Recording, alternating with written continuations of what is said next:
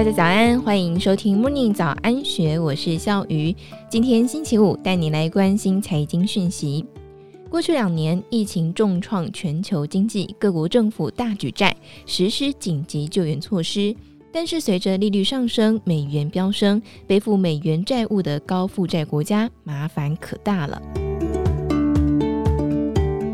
喊了多次“狼来了”，这回全球债务的超级大循环真的要画上句点了。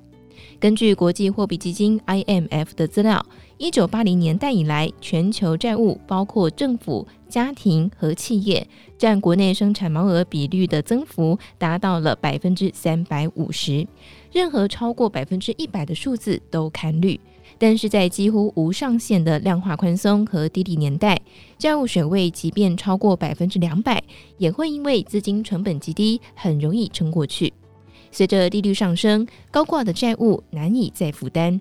近两年疫情重创全球经济，各国采取紧急救援措施，以致政府的债务飙升。全球去年新增债务当中，有超过八成来自于新兴市场。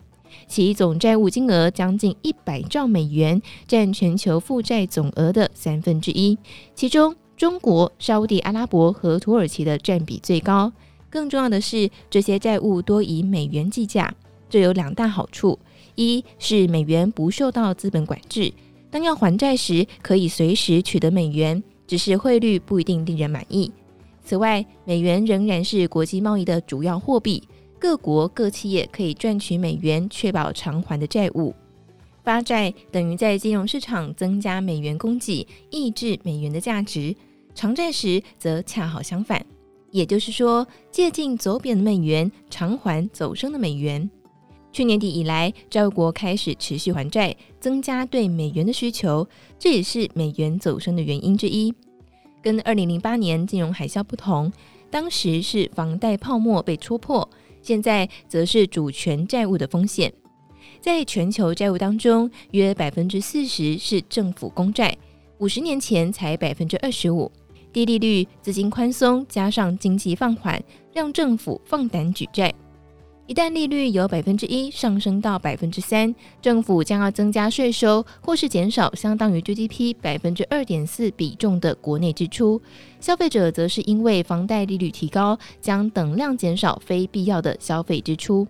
由此可以了解，利率上升是如何影响政府和民众的支出，进而冲击到经济。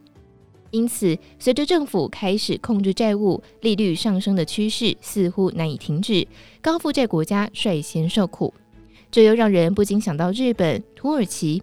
今年日元首当其冲，其对美元的汇率一路走低；土耳其里拉则是较去年同期重贬五成。美元如果再飙升，对背负美元债务的国家和企业，形同是雪上加霜。全球央行恐怕被迫再次祭出宽松货币政策，降低利率，并且重启 QE。但是如果债务国持续还债，QE 就会失效，因为在偿债的过程当中产生通缩，此时挹注流动性就像是推绳子，达不到预期的效果。如果利率不降反升，届时我们的麻烦就大了。以上内容出自《金周刊》一千三百三十七期，更多精彩内容欢迎参考资讯栏。也祝福您有美好的一天，我们明天见，拜拜。